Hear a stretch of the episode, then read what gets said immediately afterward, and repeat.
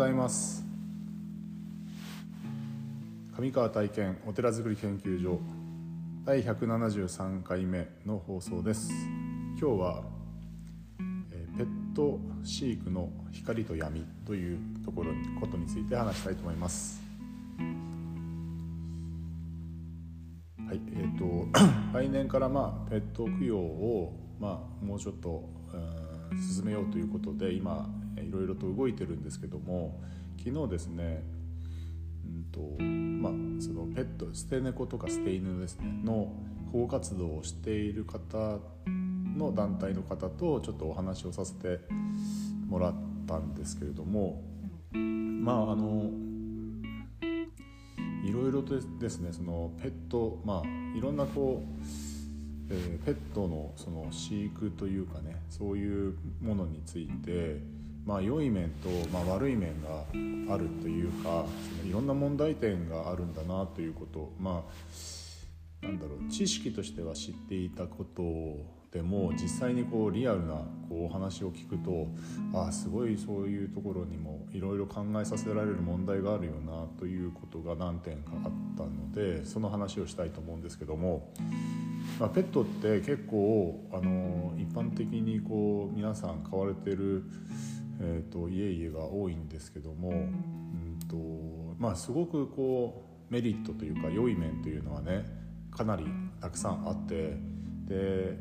例えばまあなんだろう癒されるとかねそのまあその、えー、と子供のしつけのそのなんだろう飼育、まあ、飼うペットを飼うということについて命というものを考えるということにもつながるしあのやっぱり可愛いというかね、なんだろう猫でも犬でもあの可愛くて、まあ、自分の家族のように、えーとえー家族のなな家族の一員というかねそういう、えーことですごくこう気持ちがねそういうふうにこう、えーなんなんていうかなその癒されるという言い言い方が一番近いのかな、うん、という面も多々あってすごくそのいうことに関してはいいと思うしそれはあの推奨されるべきだことじゃないかなと思うんですけどもまあそのいう中でやっぱりこう、えー、とペット供養ということをややろうというふうに思ってる思ったきっかけとしてはやはりあのそれだけにこう可愛いがためにその命というものがなくなってしまった時に、まあ、ついえた寿命を迎えた時にそのペットロスと言われるようなその気持ちがですねあの落ち込んでしまうという方も結構多いらしいんですよね。でそういう方たちに対してあのその思いをねその供養ということでお寺で供養するということであの少しでも、ま、緩和できればなというのが、まあ、この、えーことを供養ペット供養ということを高尚寺で新しく新たに 始めようというふうに思った、えきっかけでもあるんですけども、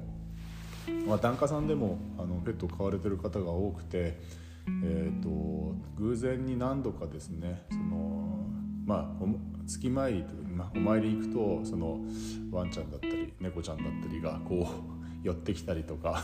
してあの可愛いなと思うんですけども偶然にまあその時にあのこうその日伺った時にその日にこう亡くなってしまったとか、まあ、前日に亡く,、ま、亡くなってしまったっていうようなお話を聞いてすごくそのやっぱりショックを受けるわけですよね。えーまあ、悲しいとうんいう気持ちをあのそういう場面に出くわしたこともあってまああのやっぱり泣くわけですよね悲しいなでそのたそのことについてペットの悲しい亡くなって悲しいということについて何かできることがあるのかなっていうような思いというものはあの実際にある。で、えー、とそれをスタートしようと今してるんですけどもやはりその事情というかねその今のペットまあ、札幌県北海道の中ではどういうふうな状況なんだろうかっていうことを、まあ、いろんなペットを飼われてる方とかそういう業態の方にまあお話を聞いて、まあ、るところなんですけどもやっぱりいろんな問題があるんだなというふうにあの僕自身も、まあ、知らなかった部分もあったり、まあ、テレビのニュースとかでは聞いていたけれども実際にそういうことがあるんだっていうようなことが結構ありまして、えっと、昨日ちょっと聞いた話によると,、えっと、たくさんの猫猫を飼っていたおばあちゃんが、えー、認知症になってしまって、えー、もうこれ以上飼えなくなってしまったってその、ね、猫の数が21匹。その21匹をその団体がからに連絡が来てこれをなんとか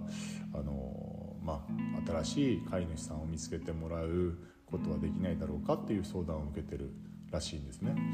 であのそういうふうなことがあったりとかあとその、まあ、保健所に、えーと、に来る特にそこの団体はその他のえーと、保護団体ではこう扱いきれないっていうかねもう本当にもう死にかけのボロボロのあのペットも預かってでなんとかあの命をね少しでもこう長らえるためにケアするということをメインにやっているところなのでもう本当にかわいそうな本当に、えー、状態で 預かることが多いということの話から。えーと、今コロナ禍で結構ペットを飼われている方が新たにですね新しくペットを飼われている方が多い、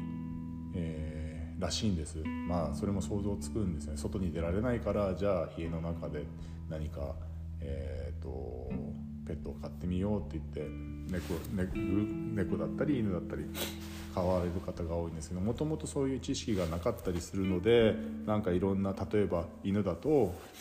えー、こんなに吠えると思ってなかったとかあとあちこちでおしっこをするみたいなそういうような、えー、と思ってた感じと違うから、えー、捨ててしまうということをされる方が今後増えるんではないかというちょっと怖いね 恐ろしい話もあったりとか。えー、してうんと、うん、いろんなそういううペットという一つのカテゴリーにしてもすごいいろんなこう考えさせられる内容がたくさんあるんだなっていうことを新たに知れてですねでそういう話をまた、えーと、みんな皆さんと一緒にこう考えていく場っていうものがお寺であるっていうことの意義みたいなものを改めて、えーと、感じていました。えーと、そういう保護団体をしている方たちってそのやはりそういうメッセージを、あの送出したり送ったりするけれどももともとそういうことに、えーと関心がない方は目にも留まらないけどしあとこうペットを飼っていたとしてもあのそういう問題というかねそういうことが世の中にあるんだっていうことはうすうす聞いていても自分とは関係ないというように、えー、と思ってしまうということってちょっとうん、て言うのかなもったいないというと変ですけどもせっかくこう、うん、命について考えるきっかけがあるのにまあえーと、自分事として捉えられないというのはちょっともったいないなというようなことも、え考えてお寺とちょっとワンクッションを置く場所があるとそういうものももうちょっとスッとこう、えーと、気持ちの中に心の中にこう受け入れられるんじゃないかなというふうに思っています。で、えーと、その団体に対してお寺のそのベッド供養のことの事業として何か社会貢献の一環としてできることがないだろうかって今考えていてやはりこう保護していてもどうしても命がこうついえてしまう、えー、ペットもでかな命もあるのでその、えー子たちを、まあ、お寺の方で埋葬させていただいて、えーと、供養させていただくということを提案させていただいてたんですね。でその、うん、あとはその,、えーと、その代わりといったらなんだけれども、まあ、年に1回その供養祭とか、えー、をやる時に実際に一緒にこう、えー、その法要に立ち会っていただいて、えーと一般のその方たちとその交流をして現状のそういう、えーと、世の中にはこういう現状現実がありますよということをお知らせ願いこう命について考えるきっかけを、うん、持ってもらえたら嬉しいなというような提案をさせていただいたらおおむねまあおおむねあの大丈夫そうな雰囲気であったんですけども、まあ、一点こうこういうことできませんかっていうふうに言われてああなるほどなと思ったのはその譲渡会みたいなものを年に1回でも2回でもの場所を提供してもらえるとすごくありがたいというような、え話がありましてあこれも一つの、社会貢献の一環というかねそのご縁作りというか新たなペット、まあ、保護されたペットの命を、えー、また新たなこう飼い主さんにつなげる場というものをここで開くというのはお寺で開くというのは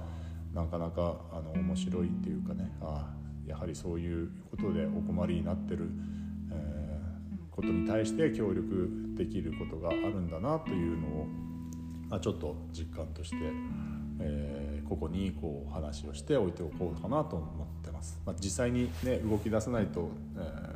動き出した時にまた想像と現、ね、理想と現実っていう問題が出てくるとは思うんですけどもそういうことも踏まえてえーと、一つなんかまた新たな知見というか楽しみが増えたなというふうに思ってます。はい、えー、今日も一日、えー、素晴らしい日をお過ごしください。お祈りしております。ありがとうございました。